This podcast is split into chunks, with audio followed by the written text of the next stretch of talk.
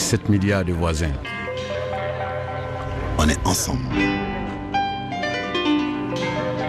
Avec Emmanuel Bastide. Pour les voisins et les voisines. Salut les voisins, 7 milliards de voisins à l'heure d'été et tout en contraste avec notre série Vivre en ville. Chaque jour nous découvrons la vie quotidienne dans une ville du monde avec un invité étranger. Hier on était à Hambourg, la ville aux 2500 ponts où la vie est réglée comme du papier à musique, tout est impeccable et aujourd'hui alors là préparez-vous à vivre dans une ville absurde Caracas, au Venezuela. Bonjour Benjamin Delille. Bonjour. Vous êtes le correspondant de RFI à Caracas, les auditeurs vous connaissent bien, vous vivez dans cette ville absurde depuis près d'un an et comme tous nos invités de cette série d'été, c'est vous qui avez choisi le titre de l'émission, Ville absurde. Oui, Caracas est une ville absurde au sens où il y a quelques années c'était une ville prospère avec des grands buildings réglés à l'américaine. Et aujourd'hui avec cette crise économique qui traverse le Venezuela, cette hyperinflation, eh bien tout est devenu un peu absurde, les prix changent d'un jour à l'autre. Donc il faut s'habituer à, cette vie euh, qui euh, n'a pas vraiment de sens au niveau, euh, au niveau des prix. Il y a des, des choses qui, des, des, institutions, des administrations qui ne marchent plus très bien. Par exemple, le métro est, est devenu gratuit parce que ça coûte plus cher euh, d'imprimer des tickets que de les vendre. Donc Normalement, on est censé payer, mais en fait, on ne paye pas parce qu'il n'y a plus de tickets qui sont imprimés. Vous avez plein de choses comme ça. Vous devez faire la queue pour toutes sortes de choses pour aller dans les administrations. Donc, cette ville qui est censé marcher ne marche plus et euh, c'est ça qui la rend euh, si absurde. Caracas, ville absurde, combien de millions d'habitants est-ce qu'on sait aujourd'hui? Alors on ne sait pas, le dernier, euh, on, pense qu'il y a entre 6 et 8 millions d'habitants, mais en fait avec la vague d'émigration qu'il y a eu depuis, surtout depuis 2015, c'est très difficile de savoir combien de personnes vivent à Caracas. En tout cas c'est une grande ville, une très grande ville, mais voilà, aujourd'hui on ne sait pas exactement combien de personnes vivent là-bas. Vous allez nous raconter donc cette ville absurde, perle au bord de la mer des Caraïbes, avec deux présidents depuis euh, janvier dernier, le chaviste Nicolas Maduro, Juan Guaido euh, soutenu par euh, les États-Unis. Vous allez nous raconter à quoi ressemble concrètement cette vie quotidienne dans cette ville, avec, vous le disiez, en toile de fond, la crise politique, la crise économique. Ça fait beaucoup d'absurdité. Heureusement, il y a le reggaeton, des super tubes à écouter à l'extrême et l'extrême sympathie des, des habitants. Benjamin, vous signez aussi le programme musical de l'émission et les voisins d'ailleurs vous disent gracias. Allez, on reste calme dans la ville absurde, con calma.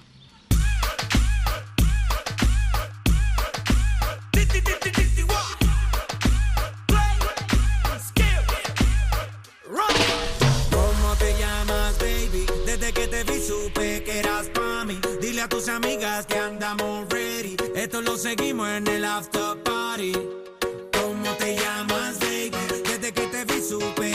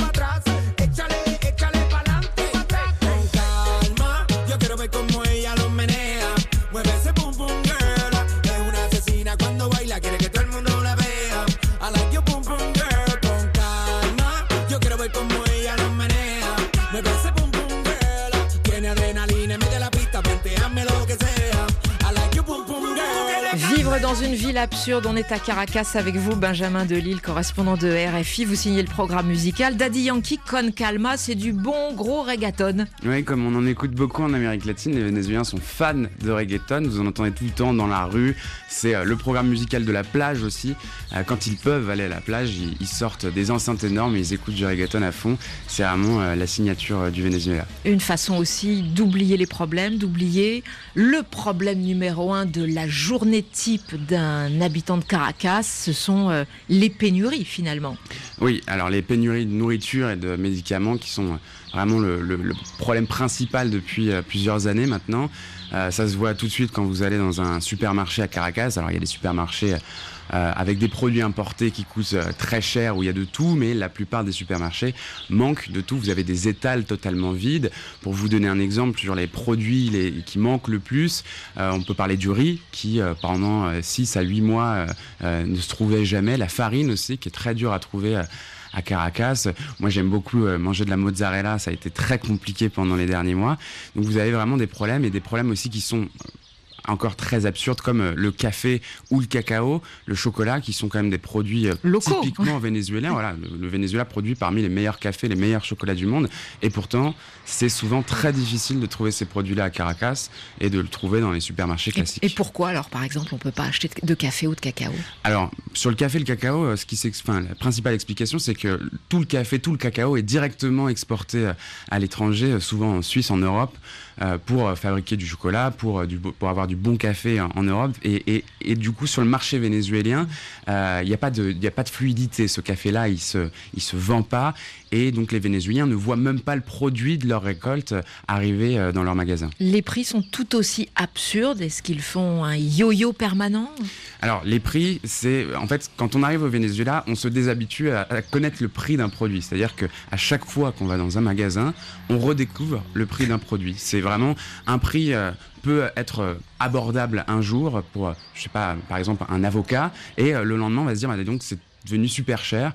Et toutes les semaines, voire tous les deux jours, les prix sont modifiés en fonction de l'hyperinflation, en fonction des taux de change entre le bolivar et le dollar qui changent constamment.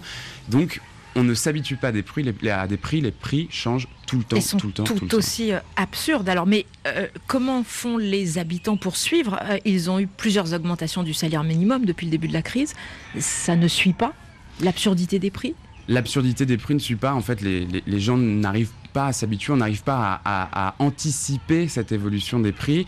Et effectivement, euh, donc vous l'avez dit, les, le salaire minimum a changé beaucoup de fois, mais en fait, il n'arrive jamais à rattraper euh, le niveau, le pouvoir d'achat nécessaire pour, euh, pour pouvoir vivre correctement. Le, salaire minimum, en fait, il arrive toujours un tout petit peu en retard, et donc les gens voient leur pouvoir d'achat vraiment chuter tous les jours, et c'est extrêmement mmh. difficile à vivre. Euh, Benjamin Delille, on écoute tout de suite un habitant, Carlisto Razon, qui vit dans un quartier populaire de Caracas. Vous êtes le traducteur.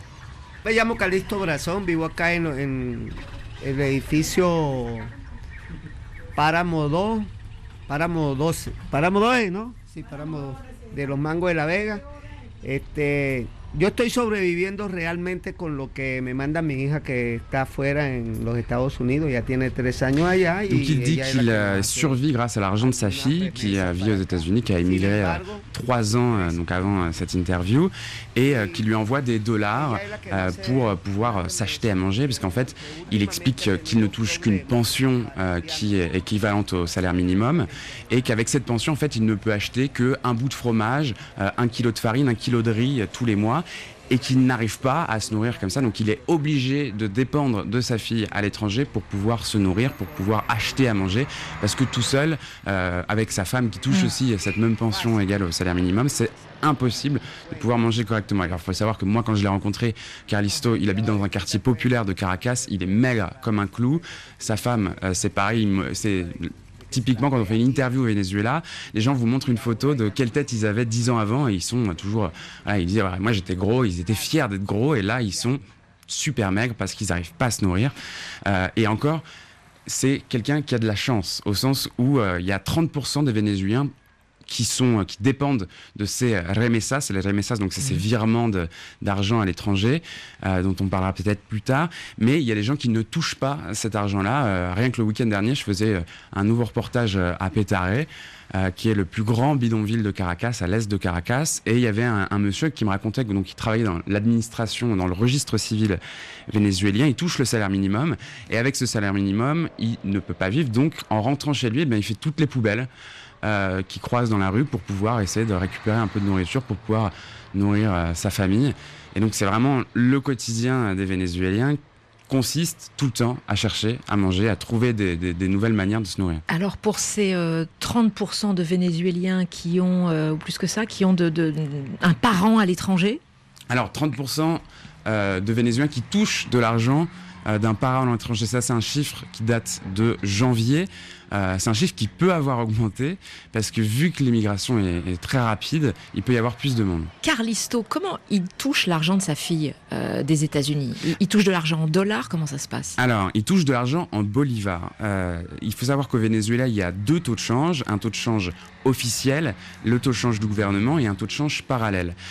Il y a six mois, quand j'ai fait l'interview, le taux de change officiel était très bas, beaucoup plus bas que le taux de change parallèle, parce qu'en fait, le gouvernement a créé un contrôle d'échange en 2003, au moment où, tout allait bien, pour euh, favoriser l'utilisation du bolivar face au dollar. Euh, ce qui se passe, c'est qu'avec cette hyperinflation, il y a un taux de change parallèle qui s'est développé parce qu'en fait, on ne peut plus vivre avec ce taux de change officiel, bon, qui a sauté aujourd'hui, mais qui est quand même toujours plus bas. Donc, ce que font les gens, c'est que quand ils ont un parent à l'étranger, ils utilisent des changeurs qui sont au Venezuela et qui ont deux comptes en banque. Un compte, euh, par exemple, aux États-Unis pour la fille de Carlisto et un compte au Venezuela. Donc, sa fille envoie de l'argent sur le compte américain du changeur vénézuélien et lui va utiliser, par exemple, elle va envoyer 100 dollars, il va utiliser ces 100 dollars en bolivars, il va les transférer, enfin, les transformer en bolivars avec Mm. le taux de change actuel, qu'on peut généralement trouver d'ailleurs sur les réseaux sociaux, et il va faire un, un transfert, un virement euh, via les applications mobiles bancaires, parce que ça s'utilise beaucoup au Venezuela, vu qu'il n'y a plus de, plus de billets. Et euh, il, va, il va transférer cet argent en bolivars sur le compte vénézuélien de Carlisto. Ça veut dire que les applis bancaires pour transférer de l'argent de compte à compte ou de banque à banque avec un- une petite commission, ça fonctionne, alors que quand on va au distributeur de billets, très souvent, il n'y a plus rien. Alors, les distributeurs de billets, ils ont encore un peu d'argent, mais euh, vraiment très peu. J'avais euh, une, une histoire, une anecdote d'une journaliste qui me racontait l'autre fois qu'elle était allée retirer de l'argent dans une banque. On lui proposait de retirer 3000 bolivars. Il faut savoir que ça, ça représente à peu près 30 centimes aujourd'hui.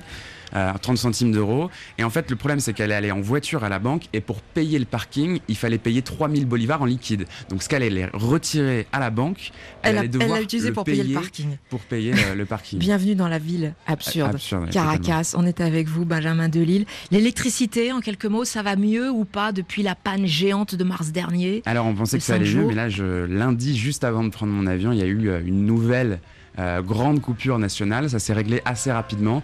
Ça va mieux à Caracas, au sens où en fait le le Gouri, donc la centrale hydroélectrique qui fournit quasiment 80% du Venezuela, qui a été la, la cause de cette panne de mars, euh, ne, ne fonctionne plus correctement. Et en fait, la plupart de l'électricité est dirigée vers Caracas. Donc à Caracas, depuis mars, tout allait bien jusqu'à lundi.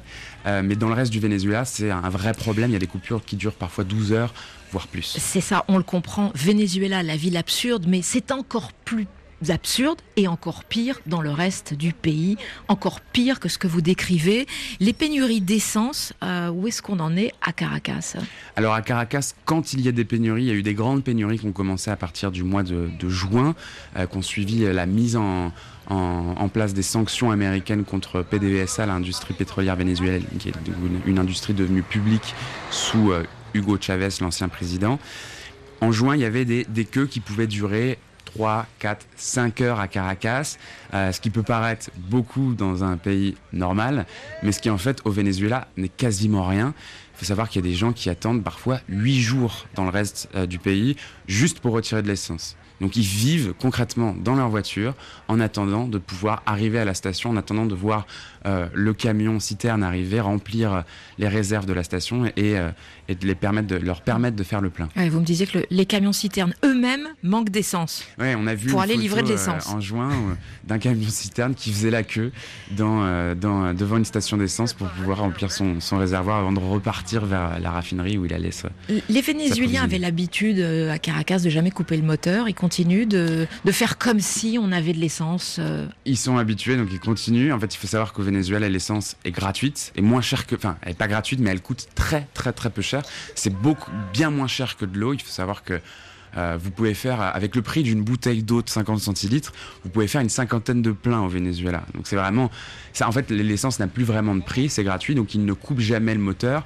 Ils se fichent totalement de consommer de l'essence au sens où euh, ils, pourront faire un, plein pour euh, sans, sans, payer. Vous n'avez pas au Venezuela le problème de se dire ah tiens je vais à tel endroit, ça va me coûter tant d'argent d'essence. Non, c'est vraiment pas un problème. Et ça devient tellement absurde de ne pas payer l'essence qu'il y a des gens qui disent Moi, je préférerais payer l'essence et ne plus avoir ce problème de pénurie euh, et d'avoir tout le temps de l'essence dans, les stations. En vous écoutant décrire quand même ces situations totalement absurdes, Benjamin Delille, on en arrive à ne même plus comprendre qu'est-ce qui s'est passé au départ finalement. Parce que euh, le Venezuela était à la base le combienième producteur euh, de brut au monde très très bien placé. Le Venezuela est le, pays qui a les plus grandes réserves de pétrole. Je ne saurais pas vous dire euh, quel, quel, était le, le sur, enfin, s'il était premier, deuxième, troisième producteur. En tout cas, c'était, c'est le pays qui a les plus grandes réserves et qui produisait 3 millions de barils par jour. Euh, dans les années 2000, au moment où le prix du baril était extrêmement élevé à plus de 100 dollars. Aujourd'hui, donc il y a une chute constante qui a été accélérée en 2014 par la, la, chute du prix du baril euh, mm. au niveau international. Et en fait, le problème, c'est que cette industrie pétrolière, elle n'est plus vraiment plus vraiment entretenue. Euh, les raffineries euh, soit ne fonctionnent plus, soit fonctionnent mal. Donc aujourd'hui, on est tombé en dessous du million pour la première fois cette année. En dessous du million barils jour.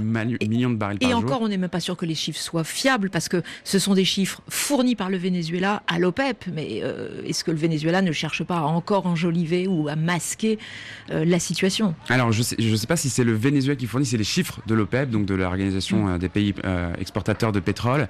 mais peut-être effectivement que, que la situation est encore pire que ça. On en arrive à ce que le Venezuela achète du pétrole à l'extérieur ou... Alors pour l'instant, pas du pétrole, mais euh, des produits pour raffiner son pétrole.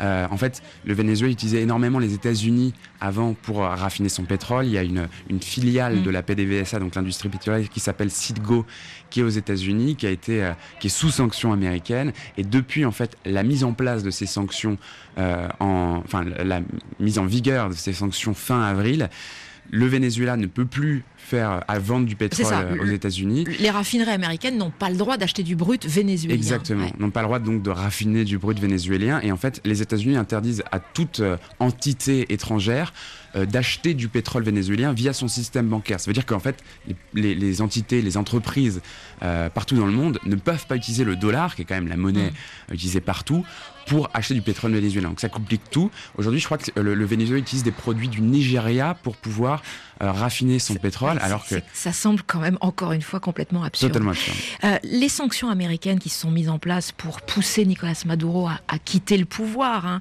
euh, elles ont des conséquences sur l'essence, sur d'autres choses de, de, la vie quotidienne des habitants? Alors c'est très compliqué de le savoir. Si vous écoutez les chavistes, donc les chavistes ce sont les partisans de Nicolas Maduro ils vont vous dire que en fait le Venezuela est sous euh, embargo économique euh, depuis euh, très très longtemps.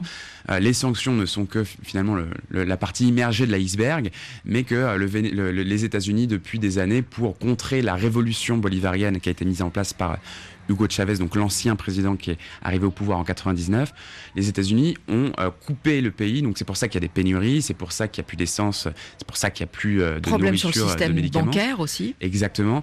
Ce serait voilà les, les États-Unis qui auraient poussé toutes les grandes entreprises internationales à ne plus vendre au Venezuela on ne peut pas vraiment savoir si c'est vrai, puisque ils vous disent que c'est fait dans l'ombre.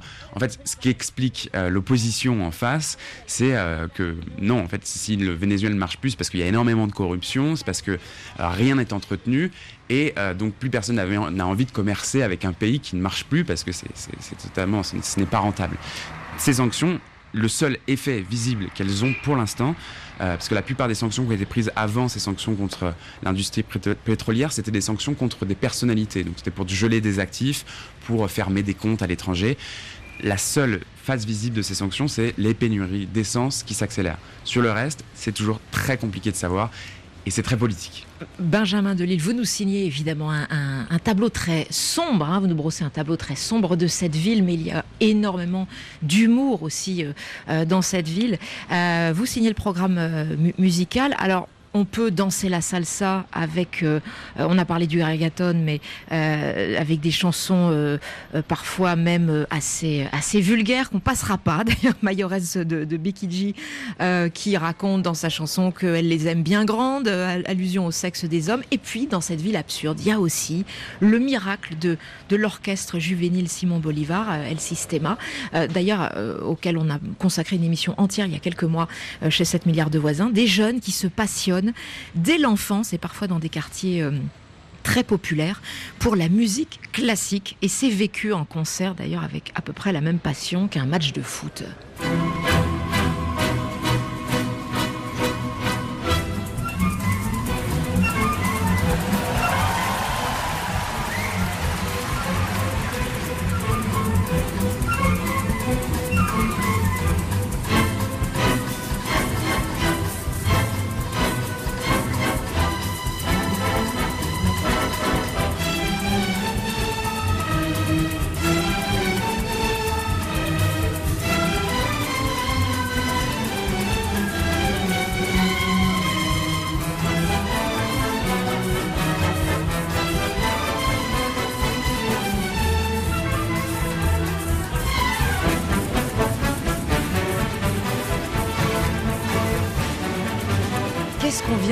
Benjamin Delille Alors on vient d'entendre l'Alma Llanera, qui est une chanson traditionnelle vénézuélienne, qui vient donc une chanson euh, qui vient du campo, des chants. Euh, c'est une chanson de Simon Diaz, qui est un grand euh, chanteur-compositeur vénézuélien, et qui est interprétée par l'Orchestra B du Sistema, qui est donc euh, l'un des principaux orchestres du Venezuela. Et qui est connu dans le monde entier. qui est hein, connu dans le monde entier. Aujourd'hui, le, le chef d'orchestre qui dirige la chanson que vous venez d'entendre est chef d'orchestre de la Philharmonique de Los Angeles. Il ne vit, vit plus au Venezuela, mais c'est devenu une star du Venezuela à l'étranger. Plus trop apprécié parce que euh, vu qu'il y a beaucoup de gens qui sont à l'opposition maintenant et qu'il n'a jamais vraiment pris position. Alors là, il commence à prendre un peu position contre Nicolas Maduro, mais ça a pris du temps.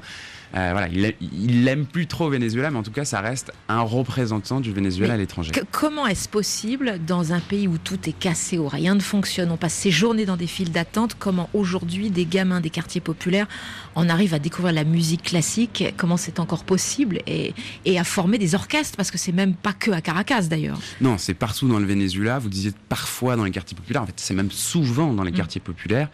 Euh, on n'arrive pas trop à comprendre comment ils arrivent à avoir autant ça marche d'instruments. encore comment- là, c'est Ça c'est marche une encore. espèce de conservatoire de musique classique un des, peu. hein. des, euh, alors ils appellent ça des nucléos. Euh, c'est des, des écoles de musique que vous trouvez partout. Les, je- les, les- les jeunes euh, vont là-bas pour euh, apprendre la musique toute la journée. Et vraiment, ils sont passionnés. Alors ça commence Même si à la maison petit. on n'écoute que du, du reggaeton. Voilà, exactement. On n'écoute que du reggaeton, mais par contre, on est spécialiste de musique classique. Et là, on a un ans, violon, ils ont, ils ont accès à des instruments? Alors au début, en fait, ils commencent sur des instruments en carton, euh, mais après, voilà, on leur, on leur loue des, euh, des instruments pour une somme qui est totalement dérisoire, euh, et donc ils se retrouvent à pouvoir jouer toute leur vie euh, un instrument classique. Et moi, j'ai croisé un nombre de gens qui sont passés par le Systema, qui est incroyable. Ça existe depuis les années 70, le Systema, et tout le monde quasiment, enfin il y a- énormément de gens, tout le monde connaît, et il y a énormément de gens, il y a toujours une personne dans la famille qui est passée par le Systema et qui sait, qui connaît la musique classique et qui sait bien jouer d'un instrument euh, de musique classique. Alors, euh, on va arriver bien sûr à la vie de certains habitants. Vous fréquentez beaucoup de monde à Caracas, euh, évidemment à cause de votre métier, mais pas seulement, Benjamin Delille. Je voudrais qu'on on- on regarde Caracas vu d'un drone ou d'avion. Pour comprendre la vie à Caracas, quelle est l'organisation spatiale de la ville? Alors, donc Caracas, c'est une ville qui est à 900 mètres d'altitude, juste à côté des Caraïbes, qui est séparée des Caraïbes par une grande montagne euh, qui monte euh, jusqu'à 2700 mètres, qui s'appelle La Villa. Donc, c'est la grande fierté de Caracas. Donc, c'est une ville qui est dans une vallée, séparée entre cette montagne et euh, des collines au sud, et qui s'étale en fait, qui est en longueur d'est en ouest, avec donc au centre de la vallée euh, les euh, gratte-ciel euh, qui étaient autrefois flambant neufs, qui sont aujourd'hui un, petit peu vieillis, et autour sur ces collines, sur cette montagne, des quartiers populaires, beaucoup beaucoup de quartiers populaires avec des maisons qui se sont construites les unes sur les autres en parpaing à briques rouges. Ça c'est un truc quand vous êtes à Caracas, vous levez les yeux, vous voyez toujours autour de vous euh, ces quartiers populaires et la ville elle est un peu coupée en deux. C'est-à-dire des bidonvilles ou vous n'alliez pas jusque-là? Si, on peut Ouais. dire des bidonvilles. Alors, ça dépend des quartiers. Il y en a qui sont plus pauvres que d'autres. Mais euh, Pétaré, dont je vous parlais tout à l'heure, où euh, il y a qui, qui, qui- alors, c'est très difficile d'avoir des chiffres, mais il y a entre 500 000 et 1 million d'habitants dans ce quartier-là, est considéré comme les Vénézuéliens disent que c'est le bidonville le plus grand d'Amérique latine. Et donc, la ville, elle est coupée en deux entre l'est et l'ouest. L'ouest où il y a euh, le palais présidentiel, toutes les administrations publiques, qui est considéré comme euh, très proche du gouvernement, et l'Est qui est un petit peu plus riche. Alors, il faut pas prendre en compte les bidonvilles qui sont autour, mais qui est un petit peu plus riche et où se concentre la majeure partie des partisans de l'opposition. Il y a vraiment une fracture euh, politique dans euh, la construction spatiale de la ville. Où il y a encore des, des sièges de- d'entreprises, des banques, euh, et- etc.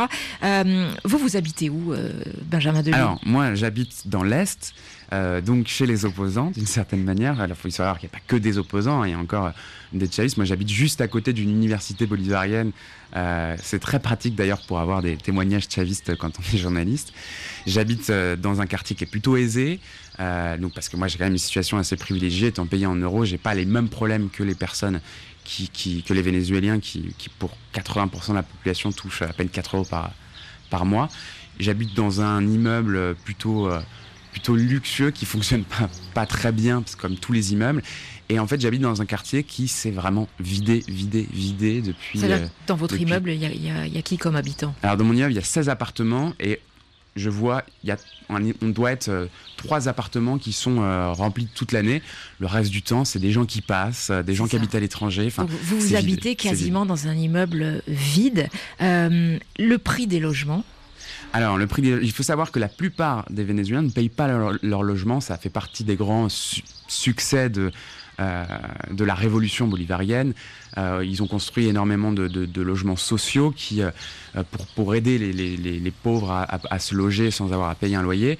Dans ce quartier où j'habite, les logements sont en dollars, qui est un peu absurde, et ils ont chuté totalement. Il faut savoir qu'il y a une, enfin, le- les prix ont chuté totalement. Il faut savoir qu'il y a il y a une dizaine d'années ou une vingtaine d'années, Caracas était la ville où le logement était le plus cher d'Amérique latine.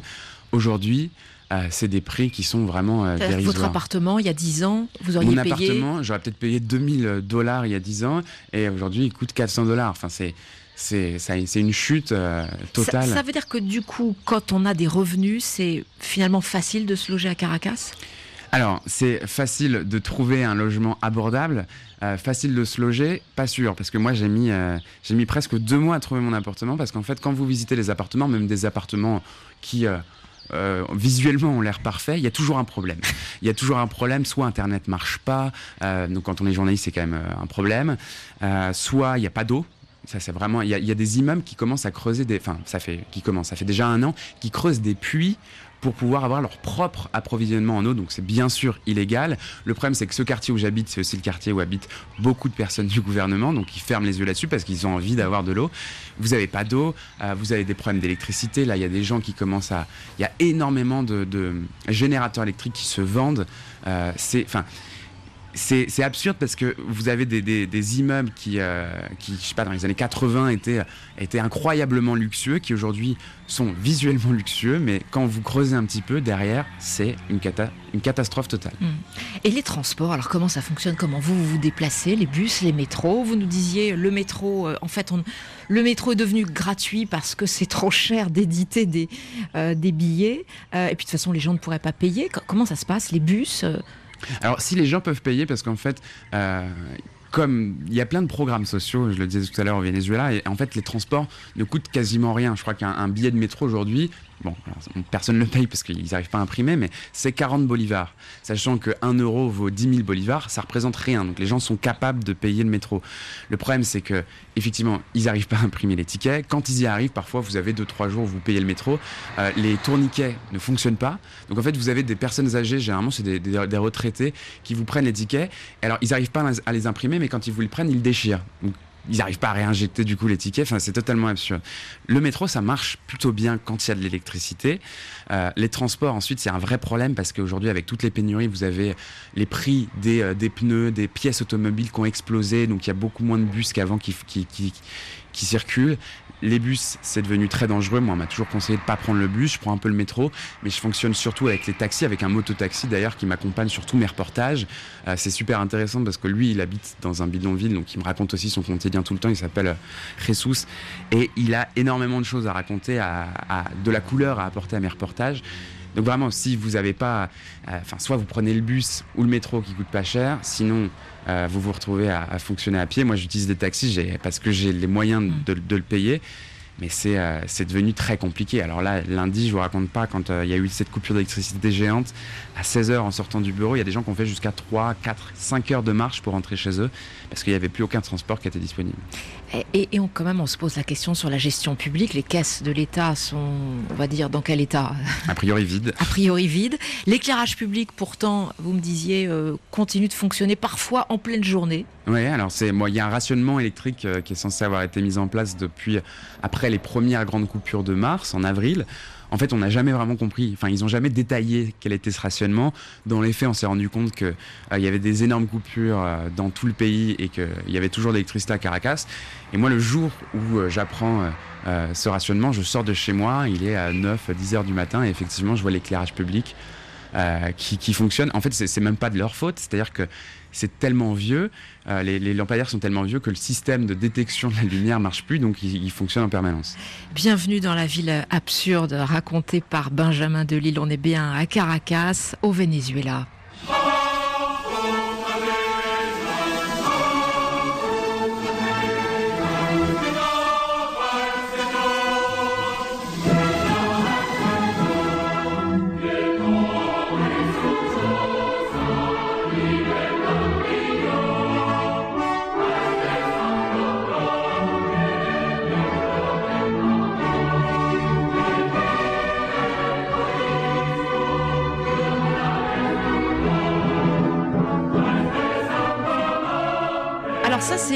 National vénézuélien qui continue d'être chanté beaucoup. Ah, énormément, parce que donc, déjà, il faut savoir que dans les écoles, les enfants doivent le chanter euh, le matin en arrivant à l'école.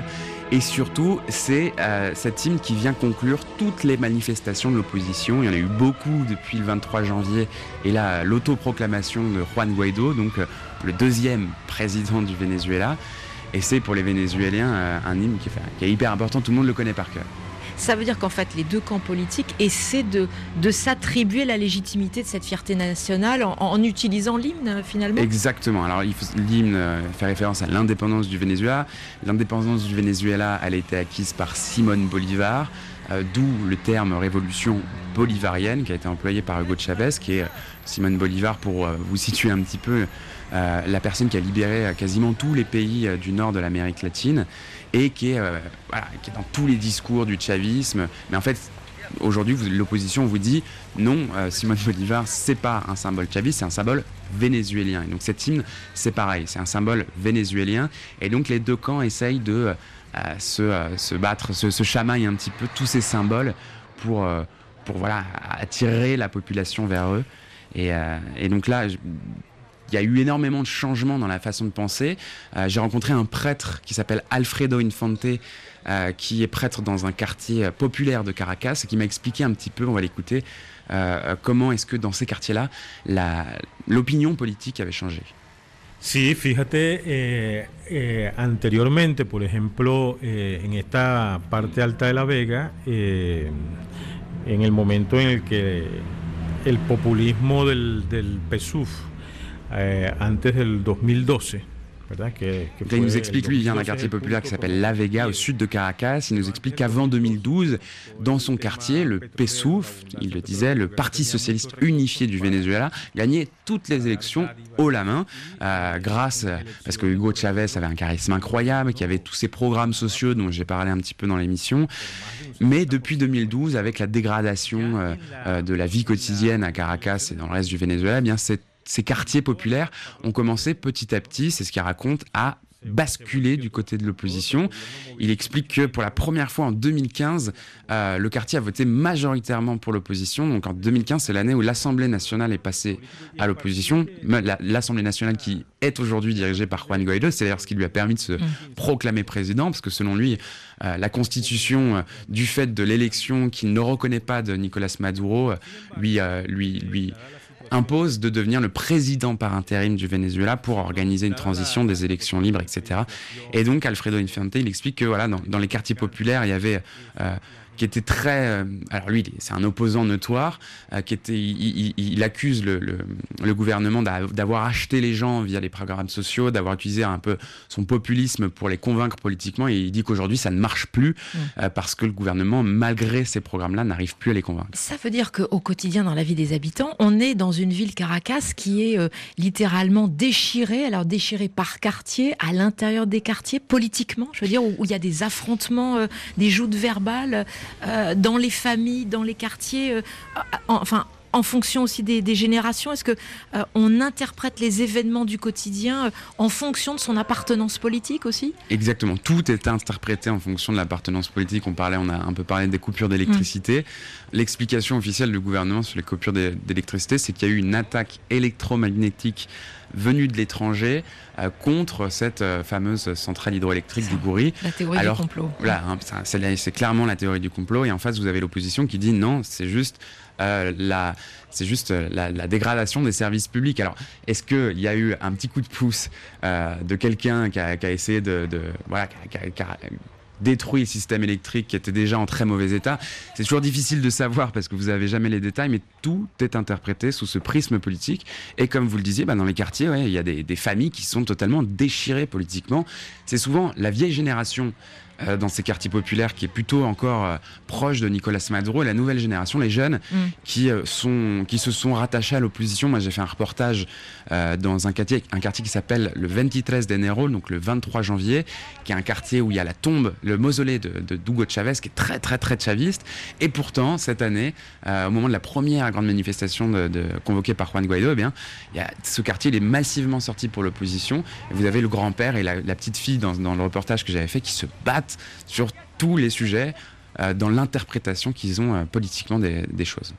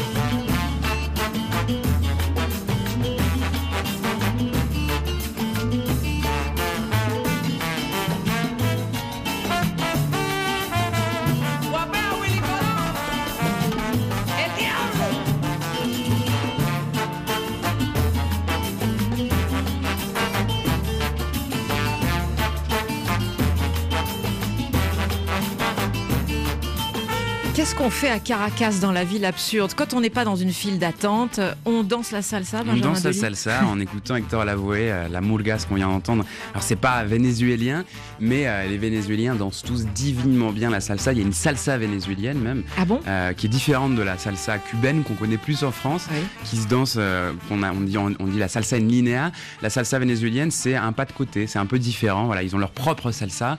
Généralement, ils l'ont appris en famille. Ils la dansent pas forcément euh, très académiquement, mais en tout cas, c'est toujours magnifique à voir.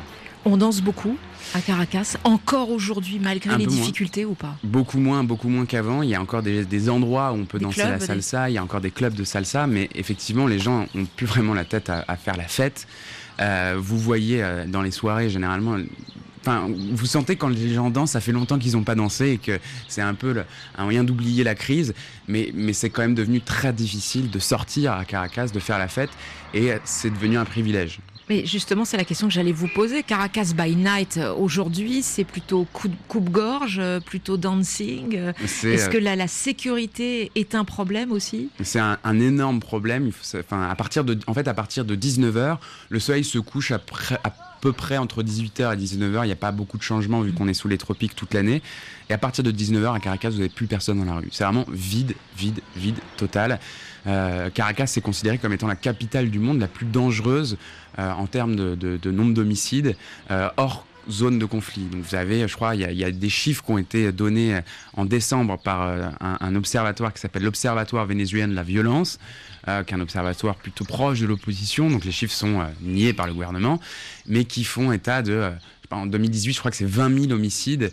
Euh, c'est énorme et euh, beaucoup, beaucoup de, ces homicides ont lieu euh, dans les quartiers populaires de Caracas surtout, mais même dans les quartiers aisés, la nuit, vous sortez pas. Alors moi, ce que je fais, c'est que j'ai un taxi de nuit qui, euh, qui vient me chercher chez moi, qui m'emmène euh, dans les bars euh, pour, quand, j'ai envie de, prendre un verre avec des amis. Mais, mais dans ces bars-là, vous avez de moins en moins de monde. Moi, j'étais... J'en discutais avec un ami qui est rentré du Venezuela il y a six mois et je lui disais c'est dingue, ça s'est vidé, vidé, vidé, alors que lui il avait déjà observé ça. euh, Vidé aussi parce années. que les habitants partent, euh, ou pas d'ailleurs. On, on- on dit que les, euh, les, les gangsters ont eux aussi quitté la ville. Ouais, alors il y, a- il y a des gens qui vous disent que c'est moins dangereux qu'avant, effectivement, parce qu'il n'y a plus rien à voler. Donc euh, il y a beaucoup, beaucoup de. Donc il y a une immigration qui est, qui est vraiment le principal problème de la région Amérique latine en ce moment, l'immigration vénézuélienne. Les chiffres de l'ONU qui sont réfutés par le gouvernement euh, font état de plus de 4 millions de personnes qui sont parties depuis 2015. C'est gigantesque. A priori, d'ici 2020-2021, on pourrait dépasser les chiffres de la Syrie, qui, alors qu'on n'est pas, je le rappelle, Dans, une, dans, dans, un, pays, en, guerre. Euh, donc, et vous le voyez vraiment à l'œil nu, vous le voyez, ça se vide, ça se vide tout le temps. Le gouvernement dit qu'il n'y a pas de crise migratoire.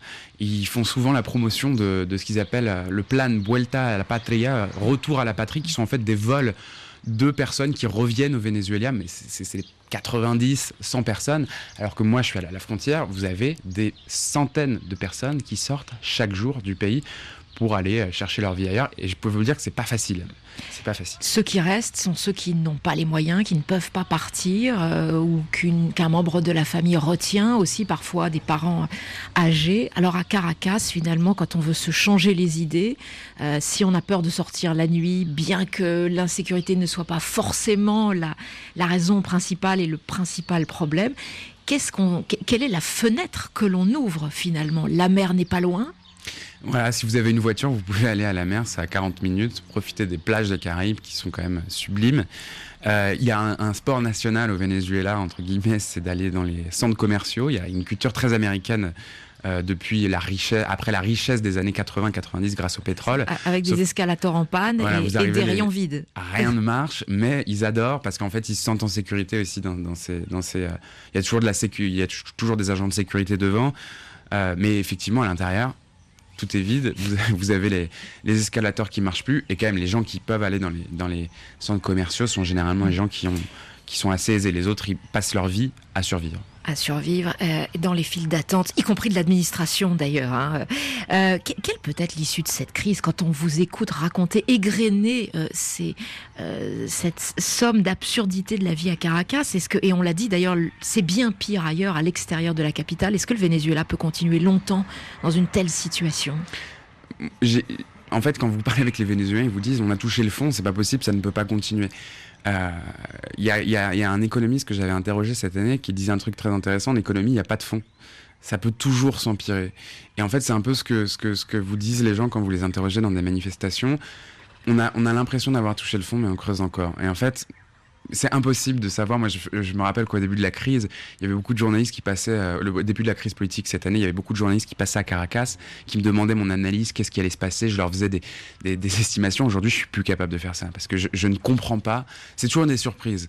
On n'arrive pas à savoir ce qui va se passer. Mais effectivement, il y a un moment où le pays va tellement se vider de sa population que ça va devenir un trop gros problème pour, pour la région. Alors, vous avez les gens les plus radicaux de l'opposition qui rêvent d'une intervention militaire américaine. Euh, moi, je suis persuadé que ça, ça n'arrivera pas, parce que les États-Unis n'ont pas du tout intérêt à faire ça, avec le spectre de tout ce qu'ils ont fait en Amérique latine au XXe siècle, et notamment euh, au Chili avec Salvador Allende. Donc, c'est très difficile. A priori, le plus probable, c'est qu'il y a un moment où il y aura tellement plus d'argent dans le pays euh, que je pense que l'opposition et le gouvernement vont retrouver un terrain d'entente pour organiser des nouvelles élections. Là, en ce moment, il y a des, négociations à la Barbade, mais c'est vraiment difficile de savoir ce qui va se passer. Benjamin Delille, on vous sent euh, intellectuellement, journalistiquement, évidemment, très attaché à Caracas parce que c'est passionnant d'enquêter de, sur des sujets comme ça. Est-ce que humainement aussi, euh, vous avez un attachement quand, quand vous revenez dans une ville où tout fonctionne à peu près normalement, qu'est-ce qui vous manque de Caracas finalement? Ce qui me manque, c'est euh, la sympathie des, des, Vénézuéliens malgré tout ce qu'ils supportent et ce qu'ils traversent.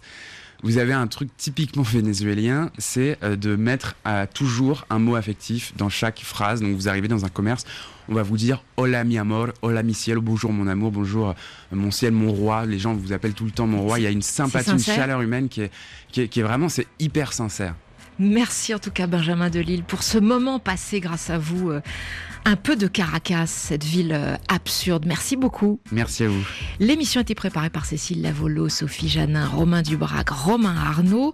J'en profite pour euh, vous rappeler, puisqu'on parle des villes, quatrième édition de RFI Challenge App Afrique qui porte sur la ville intelligente et connectée. Plusieurs milliers d'euros à la clé pour cette compétition qui s'adresse aux jeunes entrepreneurs très digitalisés. Vous allez sur le site appafrique.rfi.fr si vous avez un projet d'application innovante qui peut améliorer la vie urbaine en Afrique, les transports, les déchets, l'énergie. Voilà, je vous rappelle le site internet donc pour euh, tous ceux qui ont l'innovation dans la tête, appafrique.rfi.fr.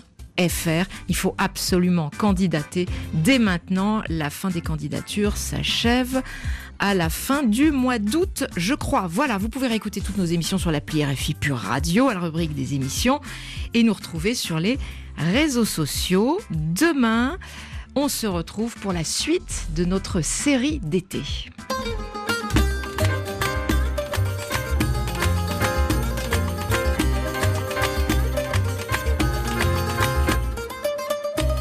Demain, 7 milliards de voisins, suite de notre série d'été. Vivre dans une ville aseptisée, Erbil, au Kurdistan irakien, raconté par Oriane Verdier. Ne manquez pas l'émission. À demain, les voisins et les voisines.